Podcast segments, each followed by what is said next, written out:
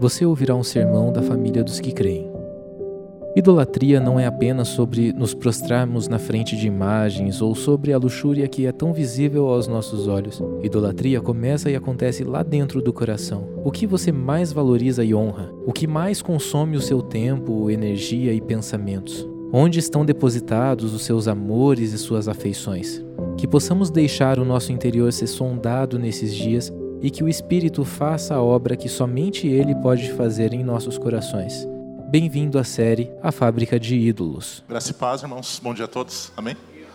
É, como o Lucas falou, é, realmente já me acompanhou muito nessa jornada, né, Lucas?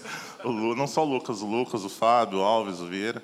A gente caminha junto há, há muito tempo, né? É uma relação não apenas de amizade, mas uma relação de, é, de corpo de Cristo mesmo no qual a gente também já se confrontou bastante, a gente já já doeu bastante, né? Já compartilhamos muitas dores também.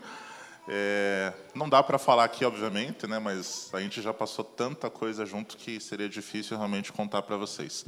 O mais importante disso é realmente uma vida que nós temos é, compartilhado também com vocês, né? E essa vida muitas vezes ela requer uma uma reflexão, um confronto, né? um exame da nossa, do nosso próprio coração e da nossa própria consciência. Muitas vezes nós somos estimulados a fazer isso, né?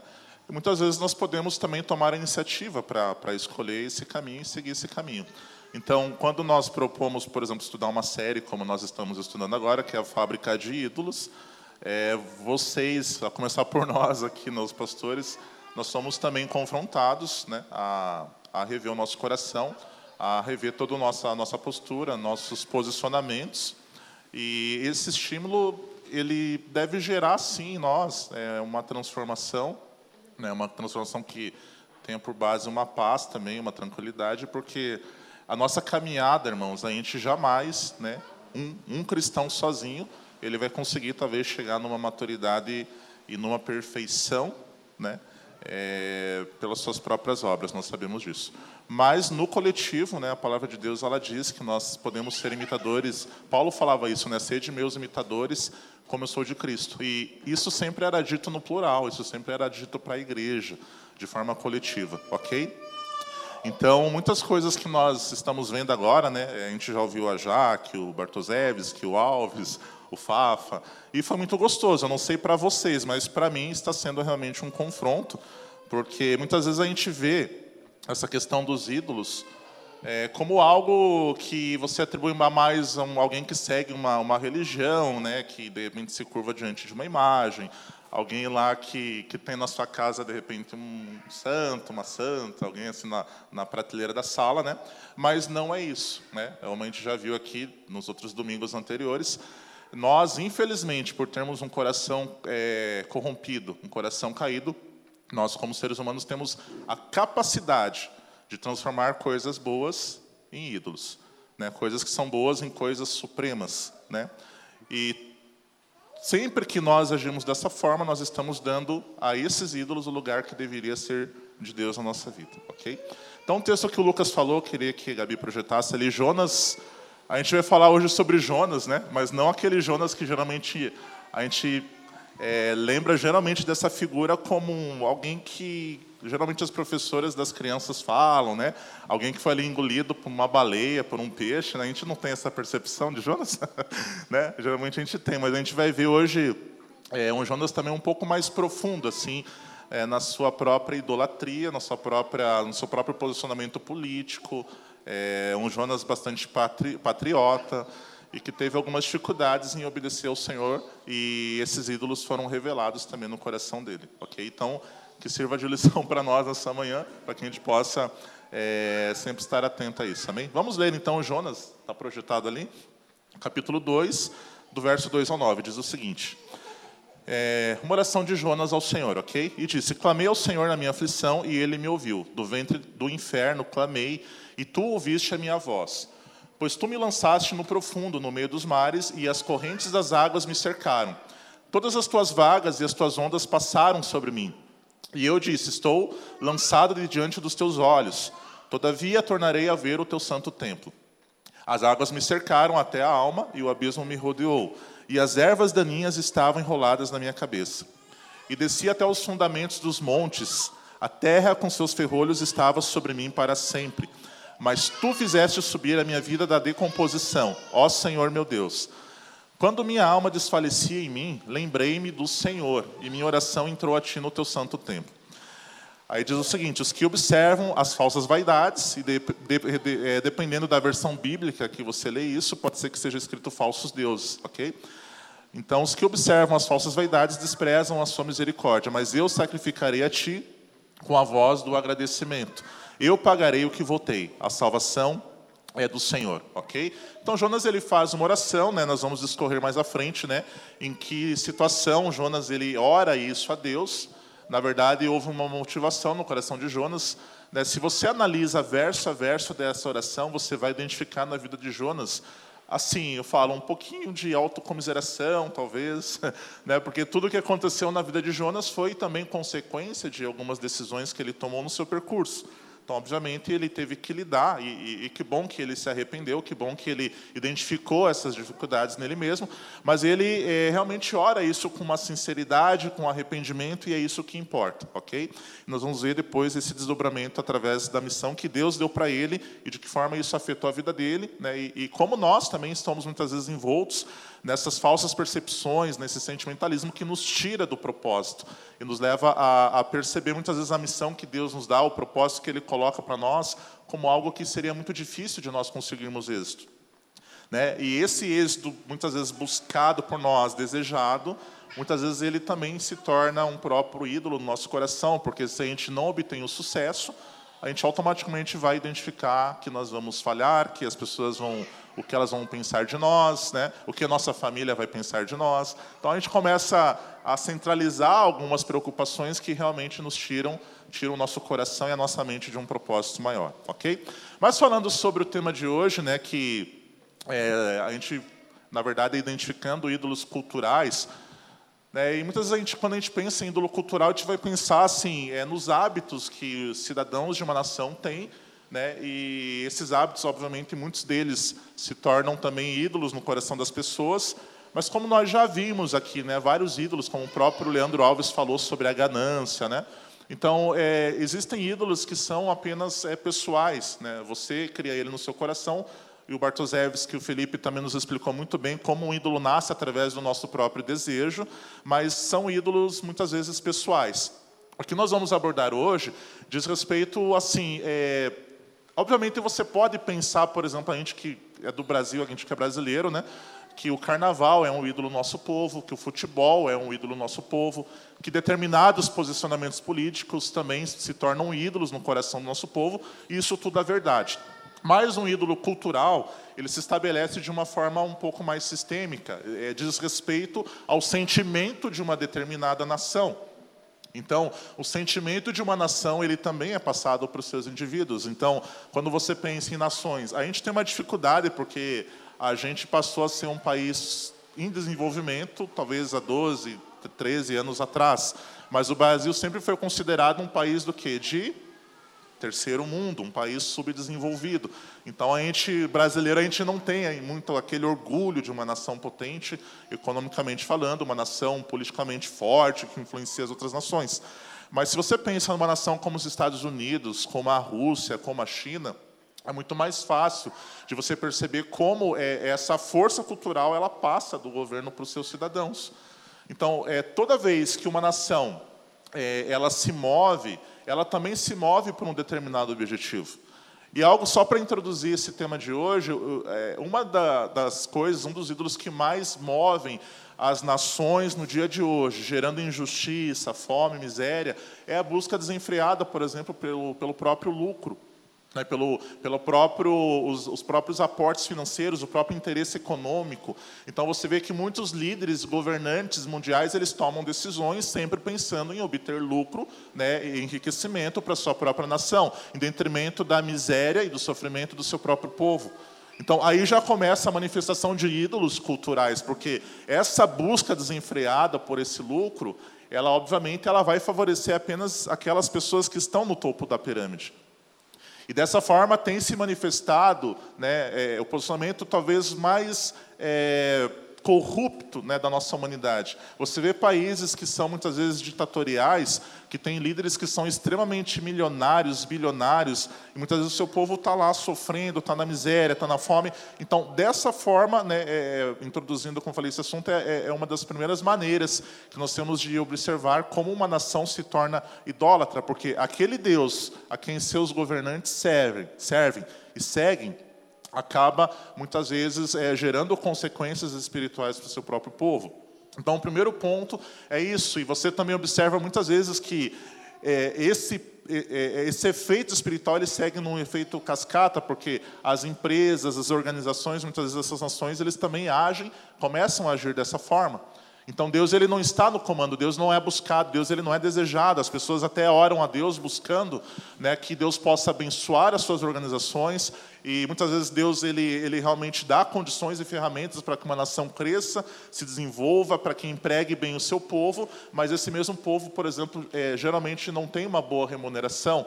Então você vê que o posicionamento das organizações também é: nós precisamos de lucro, nós precisamos dos melhores rendimentos, nós precisamos, né, Lucas? A gente tem estudado um pouco sobre isso, é, aumentar o máximo o preço dos papéis, das ações. Então existem muitas pessoas que, quando você começa a ler sobre isso, isso, educação financeira, você vê que elas têm o poderio de, inclusive, manipular, às vezes, as movimentações de mercado. E todas essas questões, elas revelam o quê? Que existem deuses no coração dessas pessoas, dessas organizações, que eles não estão interessados no bem-estar dos seus empregados, eles não estão interessados né, nos seus trabalhadores, em garantir direitos para a sua população. Então, esses deuses eles vão se manifestando e você vai vendo que essa bola de neve vai crescendo, vai crescendo. E muitas nações que nasceram, muitas vezes até colonizadas por cristãos, por missionários, tiveram uma boa influência, então você vê que Aquele lugar que antigamente era atribuído a Deus, que era atribuído a uma busca né, a, pela palavra de Deus, em estudar a Bíblia, e tinham a Bíblia como um cerne do seu comportamento, eles começam a deixar isso de lado e começam a pautar todas as decisões governamentais, organizacionais, com bases em desejos que nada mais são os seus próprios deuses, ok? Então, grandes corporações preferem, por exemplo, mentir para os seus empregados a respeito das suas próprias políticas econômicas do que pagar uma boa remuneração para os seus trabalhadores. E a gente não conhece isso, né? isso só acontece no país do lado aqui, na América do Sul. Né? O Brasil, na verdade, infelizmente, é um dos países onde isso mais acontece. Então, isso revela deuses no coração dos nossos líderes políticos, dos nossos governantes, dos grandes empresários, e isso acaba afetando de uma forma bastante profunda a cultura do povo. Né? Porque aonde o povo vê que a própria liderança está corrompida, automaticamente esse povo que não conhece o Senhor, ele entra também dentro dessa corrupção. Então a gente fala muito aqui no Brasil sobre o velho e bom, entre aspas, né, jeitinho brasileiro. Isso nada mais é do que um Deus que está instalado no coração das pessoas, que desvia as pessoas do caráter de uma busca né, por uma retidão, de, de caminhar corretamente, de fazer sempre o bem para o seu próximo. E você vê que uma boa parte, muitas das pessoas acaba se envolvendo nisso até achando graça desse tipo de comportamento. E é triste quando você vê muitas vezes cristãos também de comunidades, pessoas que seguem ou dizem que seguem o evangelho agindo dessa forma porque elas nada mais estão fazendo do que manifestar um Deus que está enraizado né, no seio de uma nação, de uma cultura. Então essa introdução foi só para contextualizar vocês. É, muitas vezes é, a gente pensa né, nessa questão da idolatria de ídolos como algo apenas pessoal, e não é. Você, querendo aceitar isso ou não, é afetado pela cultura da sua cidade, pela cultura do seu estado e da sua nação.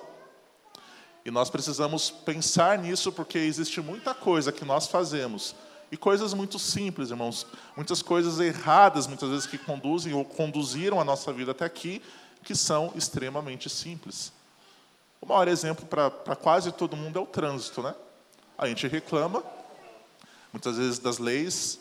A gente não para para refletir muitas vezes nas pessoas que perderam as suas vidas através é, de qualquer transporte. Nós reclamamos muitas vezes quando recebemos uma multa e a gente não percebe que isso é um Deus enraizado. Que se não tivesse, que se não fosse dessa forma, muitas pessoas simplesmente, muito mais do que acontece, pegariam os seus carros e sairiam alcoolizadas, bebendo e matando pessoas no trânsito. E a gente quase não para para pensar sobre isso, né? Isso não é muito profundo nem muito gostoso de ouvir, né? é extremamente simples, ok? Mas é, então muitos países também preferem, por exemplo, trabalhar com cargas tributárias altíssimas e, e impõem essa, essa carga pesada sobre o seu povo, né, em prol de uma arrecadação interna que não pode, jamais pode ser diminuída, jamais pode ser afetada, porque senão aquele país vai ficar pobre. Então, nós, infelizmente, pertencemos e temos esse exemplo aqui no Brasil. O Brasil era para ser, né, deveria ser, talvez, o país mais rico do planeta, porque é o país que mais tem recursos naturais. Deus colocou isso na nossa natureza. E você vê que essa riqueza, a gente não desfruta dela. A gente não desfruta dela por conta da corrupção que está no coração dos homens, dos governantes, dos líderes da nossa nação. E, muitas vezes, o fato de nós não desfrutarmos gera em nós a falsa percepção de que esse problema não existe, de que esse Deus não existe, que ele não está enraizado no coração das pessoas. Ele está, irmãos. Ele está enraizado muitas vezes no coração do prefeito, do vereador, do governante. E muitas vezes os nossos posicionamentos apenas revelam que nós não estamos pensando nisso de uma forma madura, de uma forma cristã, e que nós sequer estamos orando de forma madura e cristã pelos nossos governantes. Nós deveríamos orar mais por arrependimento, Devemos orar de forma incansável sobre isso, e nós não fazemos isso. Nós murmuramos, nós assumimos um, uma postura, um posicionamento político, filosófico, ideológico, mas nós não encaramos isso com uma maturidade cristã que nos leve a orar, muitas vezes até derramar lágrimas pela nossa cidade, pela nossa nação. E isso é errado, ok? Vamos avançar. Então, pode projetar ali. Tem uma frase que eu quero ler, que é essa frase que está ali. É, o Keller ele fala isso, que no cerne de toda a cultura está a sua principal esperança. Né? O que ela disse ser a vida para os seus integrantes.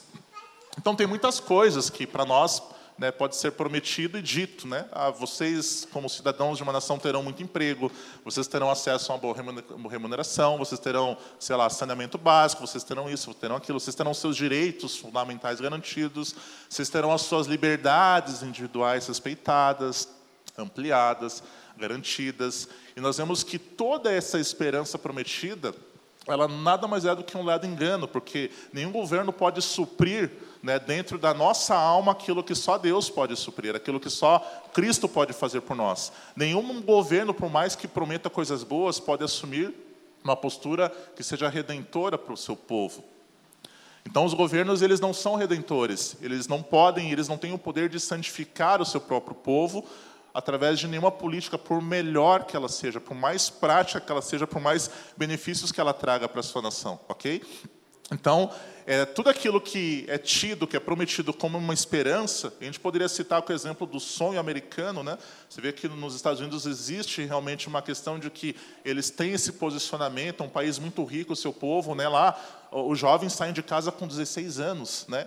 E, e, e quanto mais você ingressar numa boa universidade, numa boa faculdade, então melhor será a sua vida, melhor será o seu caminho. Né? Você chega com 25, 26, 28 anos e você praticamente se vê obrigado a ter uma mansão que vale um milhão de dólares, ou uma casa que vale pelo menos mais do que um milhão de dólares.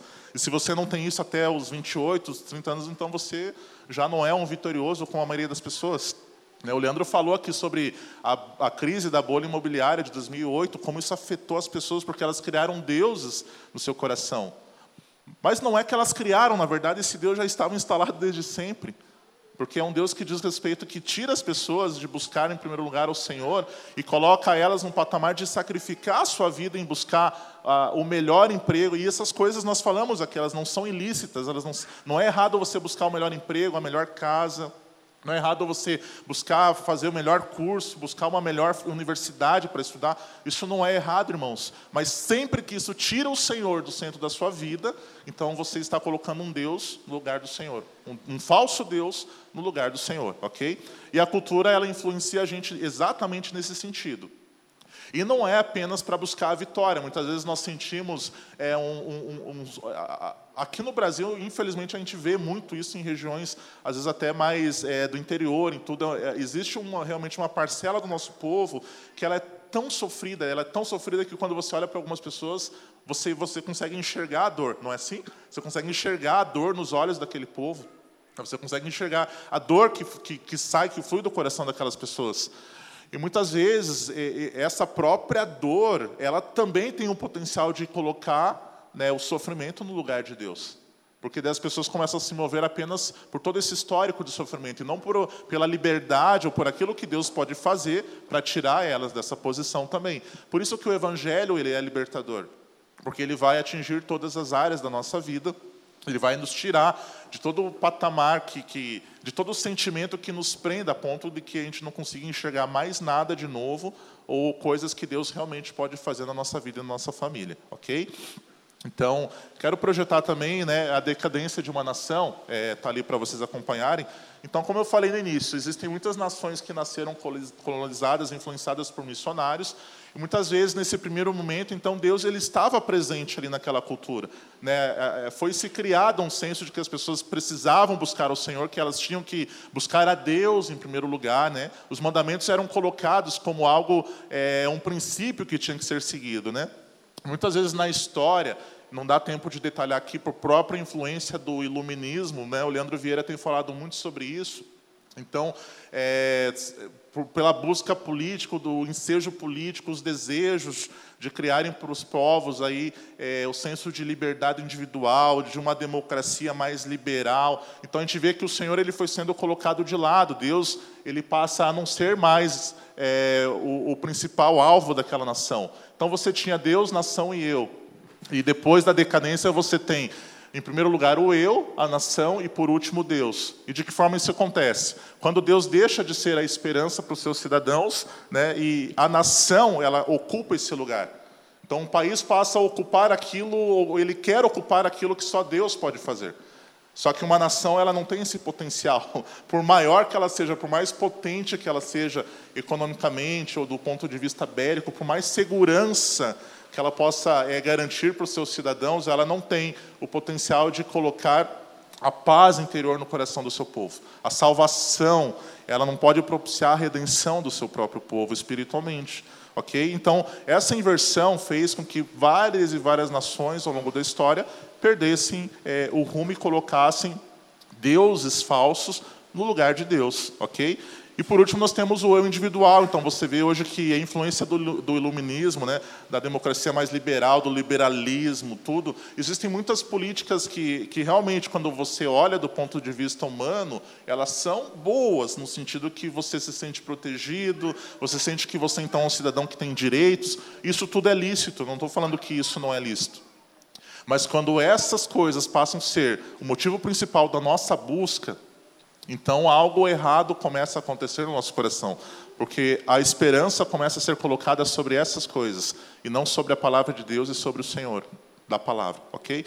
Então hoje a gente vê, por exemplo, na nossa nação uma busca desenfreada, né, de todos os movimentos políticos, as pessoas adquirem posicionamentos. Eu sou nacionalista, não, eu, eu defendo as liberdades individuais, eu defendo as minorias.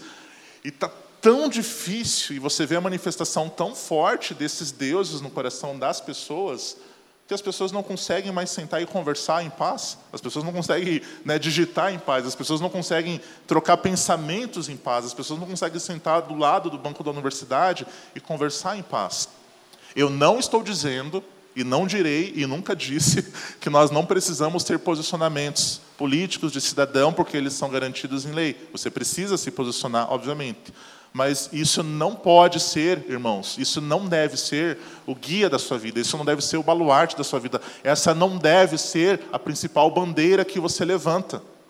Se o evangelho não é a principal bandeira que você levanta como cristão, desculpa te falar, mas você está errado. Você precisa se arrepender, você precisa parar e meditar sobre isso com a tua Bíblia aberta, com o seu coração aberto e com a sua mente aberta para o Senhor. Porque nenhum posicionamento político, ideológico ou filosófico pode ocupar o lugar de Deus na sua vida. Então, e quando você vai para um lugar e você discute, você briga, você emprega uma energia, um recurso e um tempo demasiado nisso, então você precisa vigiar, porque isso pode estar se tornando um falso Deus na sua vida. Não é um posicionamento que vai garantir a sua paz interior. Até por isso que às vezes a gente fica bem perturbado, não fica? Quando a gente vê tudo isso, porque há manifestação de deuses e de influências assim na nossa vida, a gente precisa reconhecer isso. Ainda mais nesse estágio que nós estamos, de não conseguir conversar, parar, pensar, refletir, amar muitas vezes aquele que é diferente da gente. O Evangelho não fala sobre não amar. Jesus sentava com muitas pessoas. Jesus influenciava, sentava e transformava a vida de muitas pessoas. Como ele fazia isso? Será que era só porque ela é Deus? né? Nós temos a melhor da melhor das referências, está na Bíblia. Muitas vezes a gente prefere seguir A ou B, ou as pessoas dizem, você precisa estar desse lado ou você precisa estar daquele lado. E nós não enxergamos que esses falsos deuses nada mais estão do que construindo um muro entre nós e o mundo. E não é esse o posicionamento que Deus quer da igreja. Deus quer um posicionamento maduro, posicionamento confiante. Nós devemos saber exatamente a quem nós pertencemos, para onde nós estamos caminhando e para onde nós vamos. Senão nós não somos capazes de responder os principais anseios de uma comunidade que está absolutamente perdida nas suas buscas, ok? Vamos adiante. Tem uma citação do Keller, então que é o resumo do que a gente leu no início, e diz o seguinte: qualquer esperança cultural dominante que não seja o próprio Deus é um falso Deus. Parece radical, mas é. É, mas é radical e deve ser, ok? Portanto, os ídolos não, não só assumem forma individual, mas podem ser corporativos e sistêmicos, ok? Quando estamos completamente imersos em uma sociedade de pessoas que considera normal determinada afeição idólatra, torna-se quase impossível discerni-la pelo que de fato é. Então é isso que nós estamos falando. Existem coisas que estão tão incutidas no coração da nossa cultura, do nosso povo, que muitas vezes nós não percebemos. Que isso são nada mais são do que a influência de falsos deuses que estão dentro do coração das pessoas, ok? Então, é, esse posicionamento que nós falamos até aqui, muito tem a ver com a posição, como eu disse, o sentimento de uma nação, né, que influencia, através dos seus governantes, o sentimento e o comportamento do seu povo. ok? E uma das outras coisas que nós vamos falar agora, que também tem esse poderio, é a própria religião. Então, você olha para países e você vê Muitas vezes que os seus cidadãos estão é, guerrilhando, estão fazendo guerras, estão matando outros seres humanos por conta da religião, você automaticamente pode discernir que existem deuses que estão tão enraizados naquela cultura também, que fazem com que a morte seja, por exemplo, a consequência de as pessoas seguirem essa própria religião. E não deveria ser assim, ok? Então, quando a verdade doutrinária ela é levada à posição de um Deus falso, existem muitas consequências, porque esse povo ele passa a confiar na própria exatidão das doutrinas, ao invés de confiar no próprio Deus. Nós somos a favor, na família aqui, de uma doutrina saudável, de uma doutrina que, que nos confronte, que molde o nosso caráter, que conduza a nossa caminhada através das Escrituras. Nós confiamos e cremos nas principais doutrinas bíblicas, em todas as doutrinas bíblicas nós cremos. Mas existe muitas vezes uma doutrinação que é realizada que nada mais é do que é, tirar Deus de uma posição de Deus e colocar a doutrina desta religião no lugar de Deus. Quando isso acontece, você vê que a morte espiritual é uma consequência e isso não demora a acontecer, ok? Então, quando as pessoas usam, quando que você pode perceber que é, é, seguir essa exatidão doutrinária é tão importante que ela tira Deus desse lugar e coloca a própria religião? quando as pessoas passam a confiar mais na doutrina do que no próprio Deus. Quando elas defendem, defendem né, é, mais né, é, esses, essas regras, essas normas, do que a, a, própria Bíblia, por exemplo. Às vezes você senta e conversa, às vezes com um familiar, alguém que tem né, essa fé muito rígida, e você vai, às vezes, a, abrir, às vezes você está em paz, você está tranquilo, e você começa já a ser atacado, e você começa já a perceber que as pessoas se ofendem. Então, quando isso acontece, é porque deuses estão sendo revelados, falsos deuses estão sendo revelados. As pessoas não estão dispostas sequer a ouvir, porque existem deuses que estão enraizados no coração daquela pessoa e ela não é capaz de abrir mão dessa vida de servidão a esses falsos deuses. Ela não quer saber se, se existe na Bíblia uma verdade que é absoluta e que é muito mais clara do que aquela exatidão doutrinária que ela segue, porque ela aprendeu muitas vezes desde criança desde a sua adolescência desde a sua juventude, que aquilo é mais garantidor, que aquilo dá mais segurança para ela. Ok? Então, toda vez que é, alguém deposita a sua confiança é, de uma forma muito maior na sua própria exatidão, na doutrina que ela aprendeu, do que no próprio Deus, revela-se aí um falso Deus também. Porque a condução da vida dessa pessoa vai se dar através dessas regras e dessas normas, e não através da própria palavra de Deus, ok? Uma outra coisa também é, aqui não acontece isso, nunca aconteceu, né? Só na igreja do lado ali, né? Vocês estão muito sérios, viu? Acho que eu estou muito sério, né? Eu geralmente não sou assim, né? Mas é por causa do tempo, tá? É, uma outra questão que envolve também essa questão religiosa são dons espirituais e o próprio sucesso ministerial. E aqui, irmãos, a, a, gente que tem acesso, e eu vou falar porque é verdade, a gente tem acesso aqui na família realmente a uma doutrina muito saudável, a uma teologia muito equilibrada. É, mas mesmo com isso, né, vocês que estão buscando talvez é, muito conhecimento é, através de boas literaturas, e você deve e deve e deve mesmo fazer isso, ok? Por favor, entendam o que eu vou falar aqui. Mas até mesmo o, o próprio conhecimento é teológico, ou a gente fala muito sobre isso, né? às vezes as pessoas chegam e, e elas já querem logo é, trabalhar, se envolver, fazer alguma coisa, entrar no voluntariado, né? A gente diz calma, espera um pouco, né? Vai devagar, né? Sonda o seu coração, tenha um tempo com Deus, ora um pouquinho, né? O que, que a gente está tentando é, dizer para vocês ou demonstrar para vocês? É, que, que, não se confunda, por exemplo, a questão do ativismo né, é, dentro de uma comunidade de fé é, com dons espirituais. Então, a gente não está interessado que você trabalhe aqui na família de segunda a segunda. Porque daqui a pouco você começa a chegar aqui irritado, impaciente, nervoso, né? não está tranquilo para trabalhar. Isso não é bom. Até é para a gente, né, que é pastor, porque a gente começa a perceber muitas vezes o que está no coração das pessoas, né? Às vezes há uma certa impaciência, uma certa irritabilidade, né? E, e veja só, é muito mais importante como cristão, ao invés de você trabalhar é, de segunda a segunda numa comunidade de fé, é muito mais saudável, por exemplo, você se preocupar se você está conseguindo desenvolver os frutos do Espírito na sua vida. Amor, paciência, longanimidade. Isso é muito mais importante do que qualquer ativismo ministerial, ok? Então, é, a gente deve ter um, um cuidado. Então, muitas pessoas elas usam esse ativismo, muitas vezes buscam de forma desenfreada a própria manifestação de dons espirituais, e nós não somos cessacionistas, nós cremos em dons de revelação, de cura, de operação de milagres, a gente crê em tudo isso, mas esse, essa busca ela não pode também ser maior do que a busca pela palavra de Deus do que a prática saudável de um evangelho integral, que vai afetar assim a tua família, as pessoas no seu trabalho, você vai ser sal e luz, você vai conseguir realmente impactar de forma profunda e verdadeira a vida das pessoas. Muitas pessoas tentam fazer isso e eu digo aqui não fazem por mal, mas numa busca desenfreada por dons espirituais, elas começam a buscar mais sonhos, por exemplo, né, é, revelações do que a, a, em cima de coisas que a palavra já disse há muito tempo. Isso é muito grave, porque isso também coloca muitas dessas pessoas numa posição de servir a deuses falsos, ok? E por último, viver moral. Então a gente tem muitas vezes é, pessoas que também acabam se apegando, né, à sua própria a, a conduta, né, ao seu próprio comportamento e colocam isso é, como uma coisa muito importante a ponto de que elas podem tentar tentar barganhar com Deus, por exemplo, né? De que forma? Né? Através do desempenho moral. Então, ah, Deus, eu sou bom, eu faço isso, eu não bebo, eu não fumo, eu não traio a minha mulher, eu não sei o quê, e não deve fazer essas coisas mesmo, mas né, muitas vezes as pessoas usam essa conduta moral para tentar convencer Deus a fazer alguma coisa. Ou assim, usam essa conduta moral para tentar não fazer algo que Deus disse que elas deveriam fazer. E, exemplo, e Jonas, que daqui a pouco nós vamos entrar um pouquinho na história dele, é exatamente essa figura.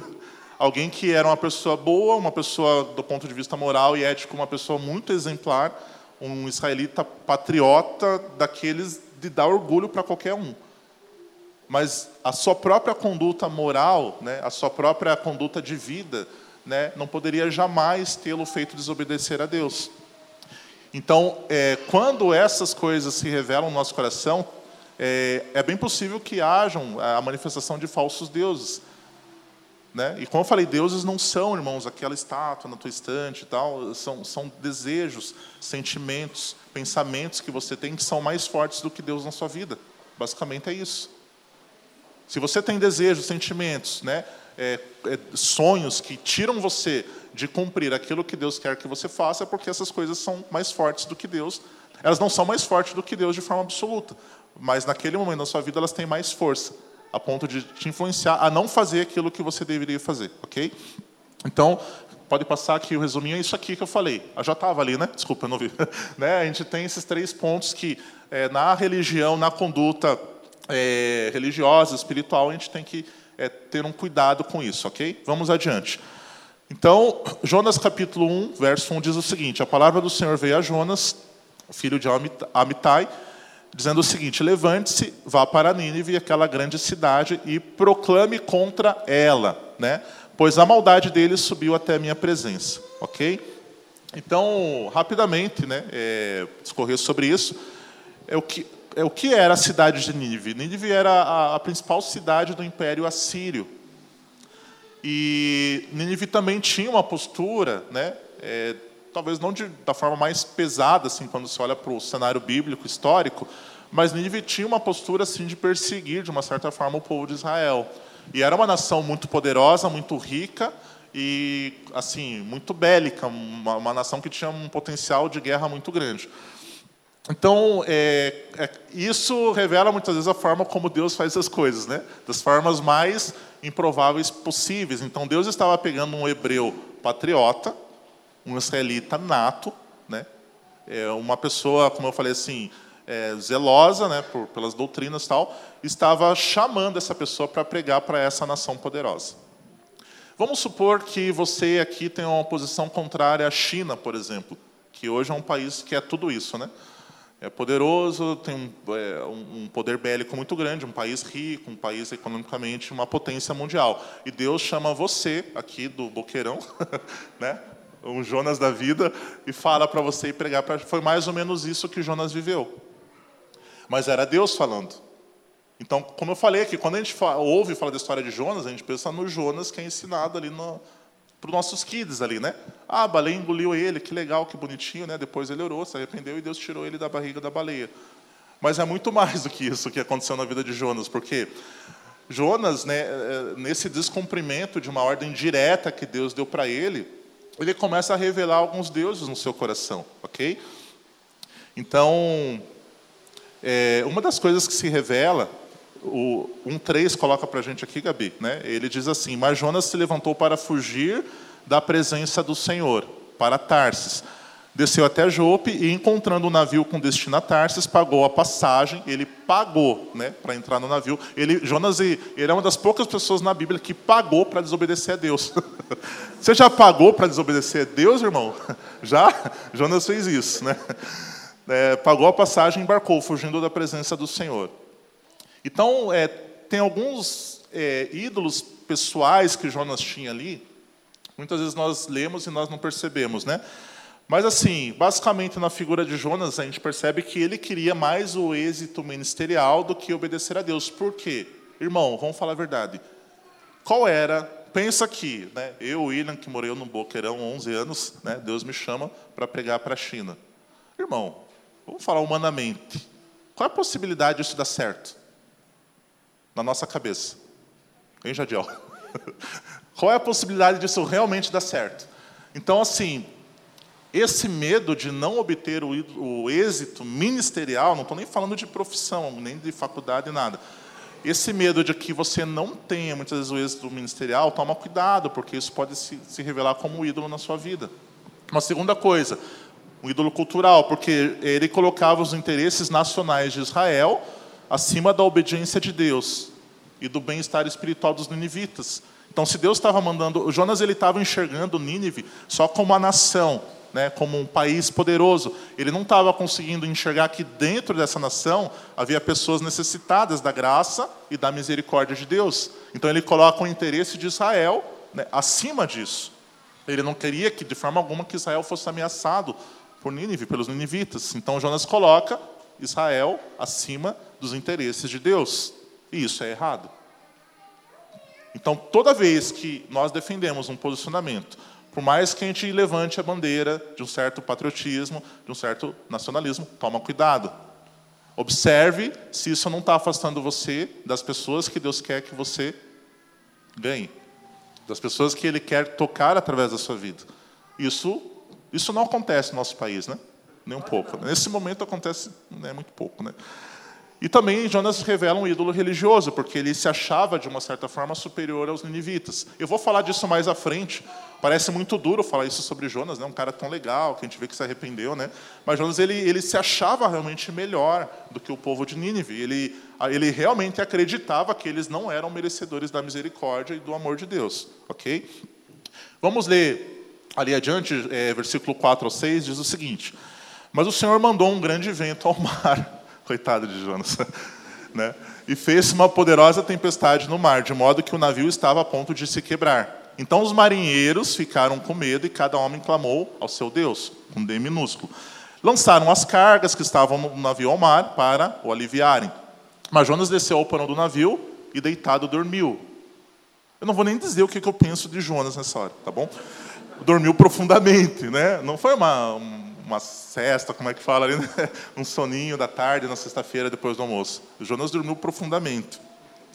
E o mestre do navio dirigiu-se a ele e disse-lhe: Que tens, ó dorminhoco? Levante-se e clame ao seu Deus, e talvez ele lembrará de nós para que não pereçamos. Vamos mais um pouco adiante. O próximo. Então os homens foram tomados de grande pavor, e depois que Jonas admitiu estar fugindo da presença do Senhor, disseram-lhe: Como pôde fazer uma coisa dessas? Olha só, né, Deus usando a boca de pessoas estranhas para confrontar Jonas.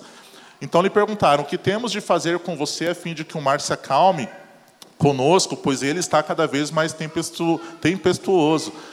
E eis que Jonas lhes respondeu: Peguem-me, atirem-me ao mar, então o mar se acalmará com vocês, porque afirmo que é por minha causa que essa grande tempestade se abateu sobre vocês. Se eu fosse resumir todos esses versículos, eu diria o seguinte, né? A tempestade, a tempestade que Deus mandou, foi a provisão de livramento para a vida daqueles marinheiros. Né? E a baleia foi a provisão para a vida de Jonas. Mas olha o tamanho do estrago que Jonas fez porque ele desobedeceu ao Senhor. Colocou a vida de pessoas em risco, né? Porque ele desobedeceu de forma, né, como eu falei, colocando ídolos pessoais, ídolos religiosos e culturais acima da vontade do Senhor. Lembrando que nós estamos ainda falando sobre ídolos culturais. Então, Jonas ele agiu dessa forma porque ele, ele realmente não queria que Israel de alguma forma, de qualquer forma, fosse minimamente ameaçado. Ele não queria isso. Então, isso influenciou muito para que no coração dele ele realmente, de forma deliberada, decidisse não obedecer ao Senhor, ok? É, para concluir, os versículos mais um. Então Jonas orou ao Senhor, seu Deus, do ventre do peixe, dizendo: Clamo ao Senhor na minha angústia, e ele me responde. Eu disse: Fui expulso da tua presença, porém continuo a olhar para o teu santo templo. Os que obedecem a ídolos vazios né, renunciam ao próprio amor da aliança. Mas eu oferecerei voz de ação de graças, oferecerei sacrifício a ti e cumprirei os meus votos. A salvação vem somente do Senhor. E o Senhor falou ao peixe e esse vomitou Jonas em terra seca. Então, olhe dois pontos interessantes na oração de Jonas. O primeiro, ele fala sobre gratidão. Agora, Jonas fala sobre gratidão, né? Então, na hora da oração do arrependimento, ele fala, né, né, oferecerei minha oração de gratidão ao Senhor tal, e fala sobre salvação. E esse é o ponto mais importante que eu quero enfatizar para você, enfatizar para vocês. Jonas não fala sobre salvação de uma forma aleatória, porque ele foi salvo do, do peixe, por exemplo, depois de ter sido tirado ao mar. Jonas ele fala sobre salvação porque na hora do arrependimento ele passa realmente a considerar que somente Deus salva. E ele passa a considerar, então, através desse arrependimento, gravem bem isso, através deste arrependimento, Jonas passa a considerar a possibilidade de que os ninivitas fossem também salvos pelo Senhor. Por isso ele faz essa oração dessa maneira. Já não é mais uma oração individual e egoísta. Já é uma oração onde ele realmente passa a considerar aquela ordem que Deus tinha dado para ele anteriormente. Então, isso é algo muito interessante. Nós realmente não paramos para pensar sobre, sobre essa postura que o profeta Jonas teve, ok? Então, ele foi inicialmente movido por um fracasso, um, um medo de fracasso pessoal, né? o orgulho que ele tinha. Pode projetar aqui o próximo, Gabi. O orgulho que ele tinha dessa religião, né? desse posicionamento que Israel tinha. Israel era né, o, o país amado pelo Senhor. Mas Jonas colocou né, essa posição de Israel acima da vontade de Deus. E foi isso que é, foi o pecado dele. E eu quero ler algo que está ali. Né? O, amor, o seu amor intenso pelo país havia se combinado né, em uma mistura idólatra fatal. Por quê? Porque isso cegara ele espiritualmente para a graça de Deus. Então, é, olha que forte. Isso, em consequência, ele não quis estender essa graça a uma cidade inteira que dela necessitava, pois no fundo, vou repetir três vezes: no fundo, no fundo e no fundo, Jonas preferia ver todos eles mortos. Jonas não queria que eles fossem perdoados e alcançassem a graça do Senhor, ok? Então, é, vamos ler o próximo aqui. Tem uma história também que eu vou resumir bastante sobre é, Pedro e Paulo, né? Que está ali em Gálatas capítulo 2, do verso 11 ao 14. Depois você pode ler com mais calma na sua casa. Diz assim: Quando, porém, Pedro veio a Antioquia, né, fiz-lhe franca oposição. Aqui é Paulo falando, ok? Porque ele era reprovável. Antes de chegarem alguns da parte de Tiago, Pedro é um outro Jonas aqui nesse texto, né? ele comia com os gentios. Quando aqueles vieram, ou seja, quando aqueles que iam chegar da parte de Tiago, né? Então, quando aqueles vieram, ele se retirou e se separou deles, temendo que temendo os que eram da circuncisão. Os demais judeus se afastaram como ele, ora a influência né, do, do comportamento de Pedro aqui. De modo que mesmo Barnabé foi levado por eles a essa dissimulação. Mas quando vi que eles não andavam corretamente segundo a verdade do evangelho, eu disse a Pedro, diante de todos eles, né? Se tu, sendo judeu, vives como gentios e não como judeus, como obriga os gentios a viverem como judeus? Essa é uma história que eu quero falar bem rapidamente, mas é, ela é muito interessante. Pedro estava ah, sentado ali com alguns gentios, né, e Paulo começa a observar um pouco da postura de Pedro, né? Eu imagino o cenário ali, né? A gente fala muito sobre café, sobre mesa, né? De repente, chegam algumas pessoas, Tiago, né? E Tiago era um apóstolo muito respeitado, e ele chega com alguns irmãos também. E o Pedrão faz o quê? Ele sai. E Paulo pega Pedro pelas orelhas, praticamente, e fala: O que você está fazendo, cara? Por que você está agindo dessa forma? Você não está agindo conforme a verdade do Evangelho, porque o Evangelho tinha alcançado a vida dos gentios. Então, irmãos, tomem muitos cuidados, tá?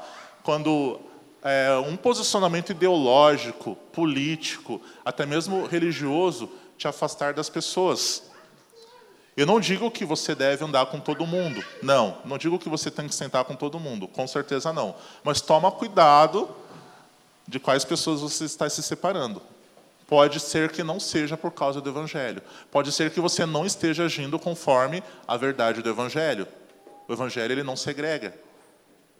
Principalmente se for algo relacionado a uma missão específica que Deus ele quer que você faça e você está fugindo disso. E Deus ele é especialista e nos frustrar e nos expor dessa forma.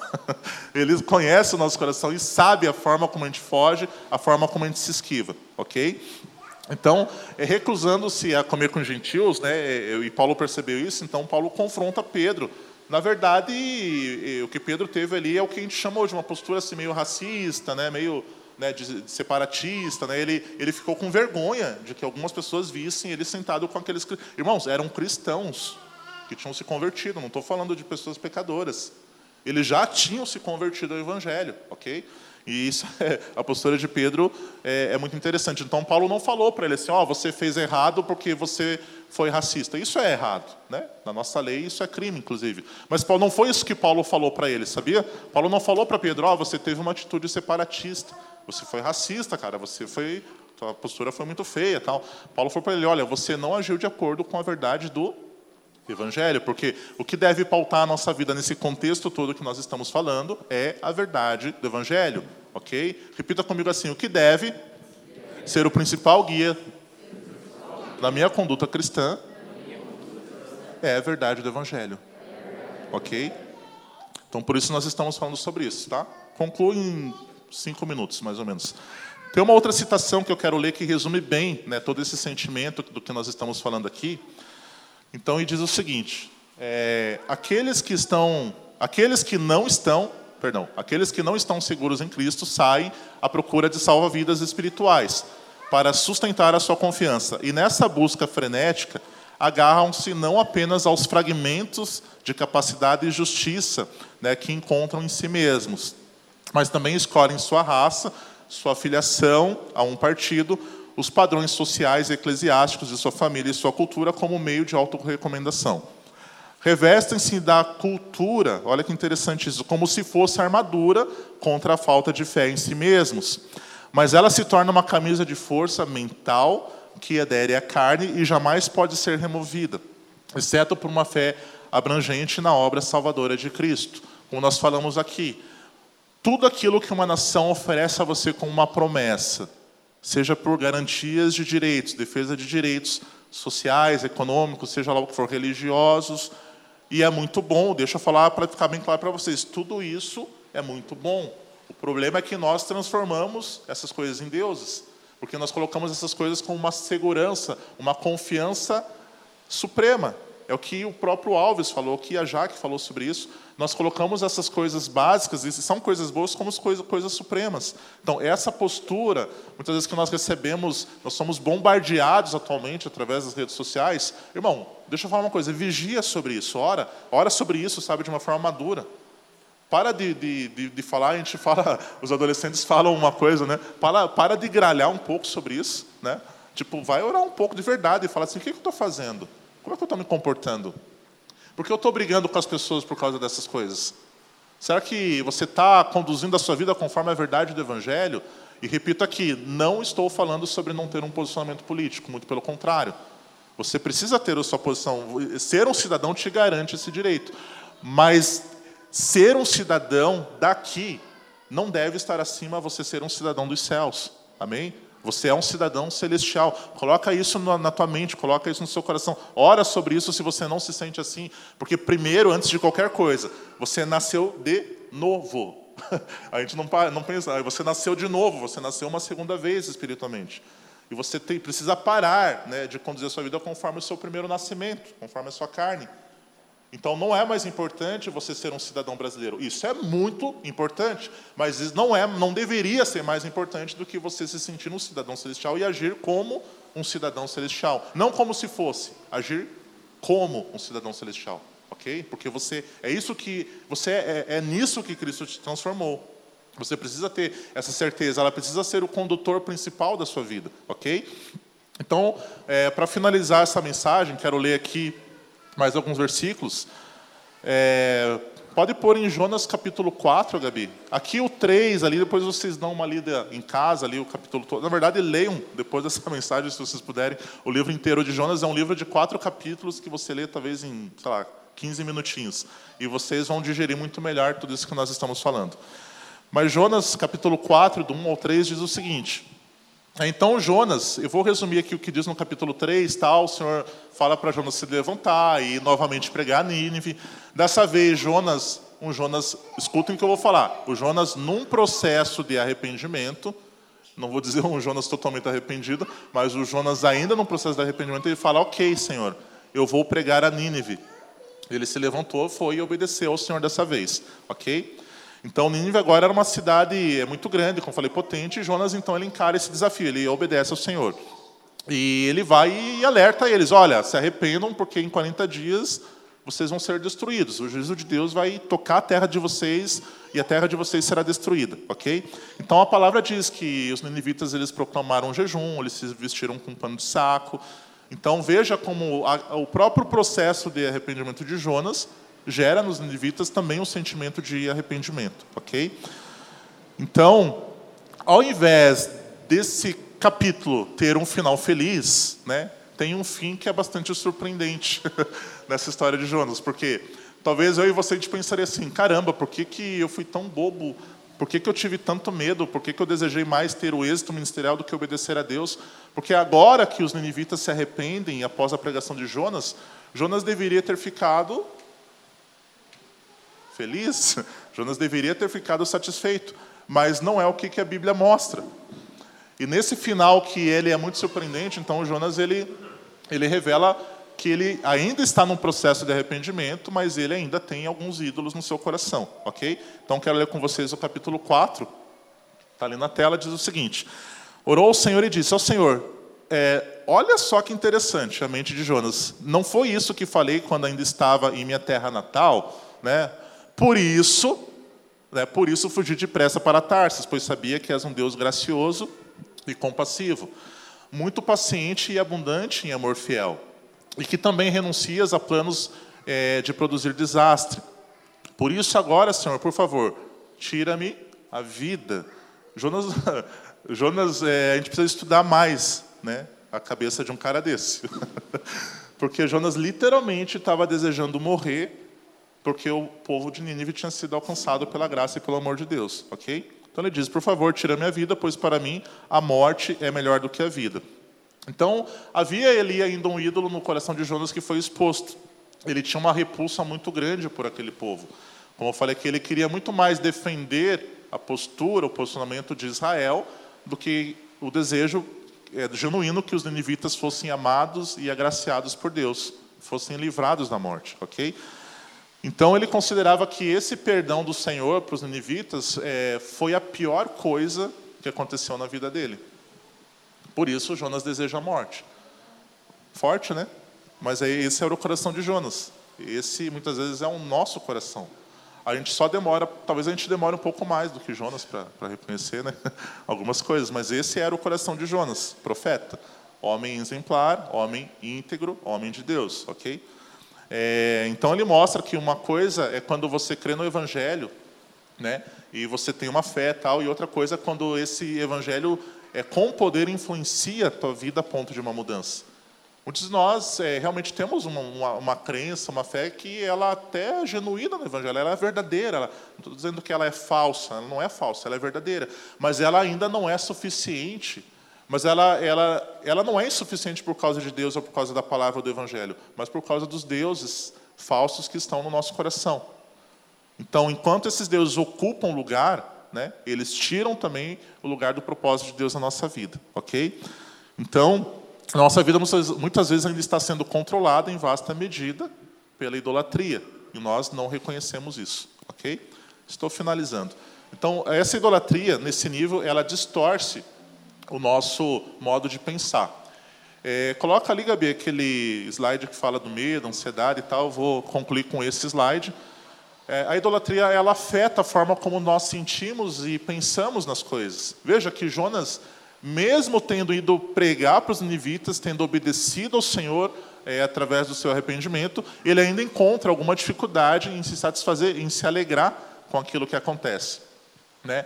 E é tão é, notório, é tão estranho o que acontece com Jonas, que ao final disso a palavra diz que ele se senta, né, ele se senta assim num lugar onde ele consegue observar a cidade. Aí o Senhor agracia ele e faz ele encontrar uma tenda. E além disso, além dele encontrar uma tenda, o Senhor faz crescer uma árvore para fazer sombra em cima dessa tenda. Então a palavra diz que Jonas ele ficou extremamente feliz com isso, porque ele encontrou um refúgio, uma tenda para descansar, repousar, e Deus de um dia para o outro fez crescer uma árvore e essa árvore fez sombra sobre essa tenda. E Deus, como conhece o nosso coração e conhecia perfeitamente o coração de Jonas, o que que Deus fez de um dia para o outro? De novo, mandou de novo uma tempestade. Essa tempestade, plim, destruiu a tenda de Jonas. E Deus colocou uma lagarta, e a lagarta comeu o quê? Comeu a árvore. Jonas estava, tipo assim, se sentindo, acho que Deus está tirando sarro de mim, né? Não pode. Na verdade, Deus estava mostrando para Jonas o ídolo no seu coração. O quão furioso ele ficou porque aquele povo foi alcançado pelo amor e pela graça de Deus, e Deus mostra para ele, praticamente Deus coloca na frente dele, dos olhos dele, como se fosse num espelho o próprio ídolo que ele tinha dentro do seu coração. Porque Deus confronta ele dizendo: Você ficou com pena de uma árvore que cresceu e morreu de um dia para o outro, mas você não teve misericórdia de um povo. Entende? Então Deus ele confronta o ídolo de Jonas, ok?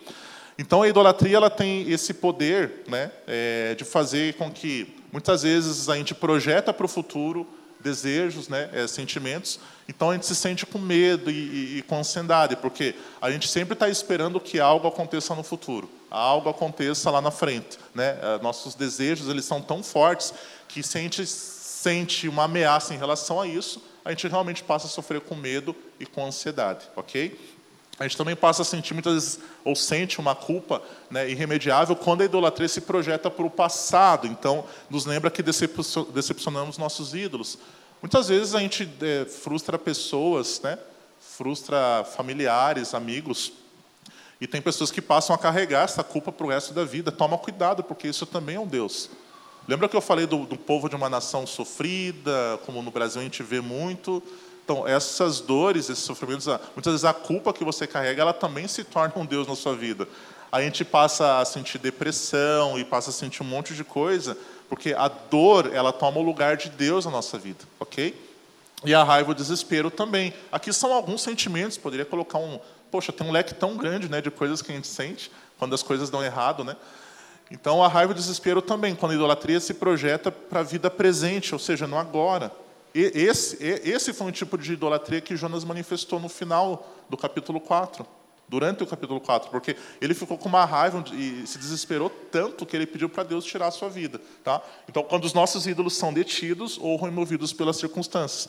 Então, o principal ídolo na vida de Jonas era a repulsa que ele tinha pelos ninivitas. Ele não queria que eles fossem alcançados pelo amor e pelo evangelho. Ok? Vou ler mais um texto para concluir, Mateus capítulo 12, do verso 38 ao 40. Próximo, Gabi. Diz o seguinte. É um texto que fala sobre, sobre Jesus. Né? Então responderam alguns dos escribas e dos fariseus, dizendo: Mestre, nós queremos ver um sinal de ti. Mas ele lhes respondeu e disse: Uma geração má e adúltera procura um sinal. E não se, dará, não, não se lhe dará outro sinal senão o sinal do profeta Jonas. Pois como Jonas esteve três dias e três noites no ventre da baleia, assim estará o filho do homem três dias e três noites no coração da terra. Ok?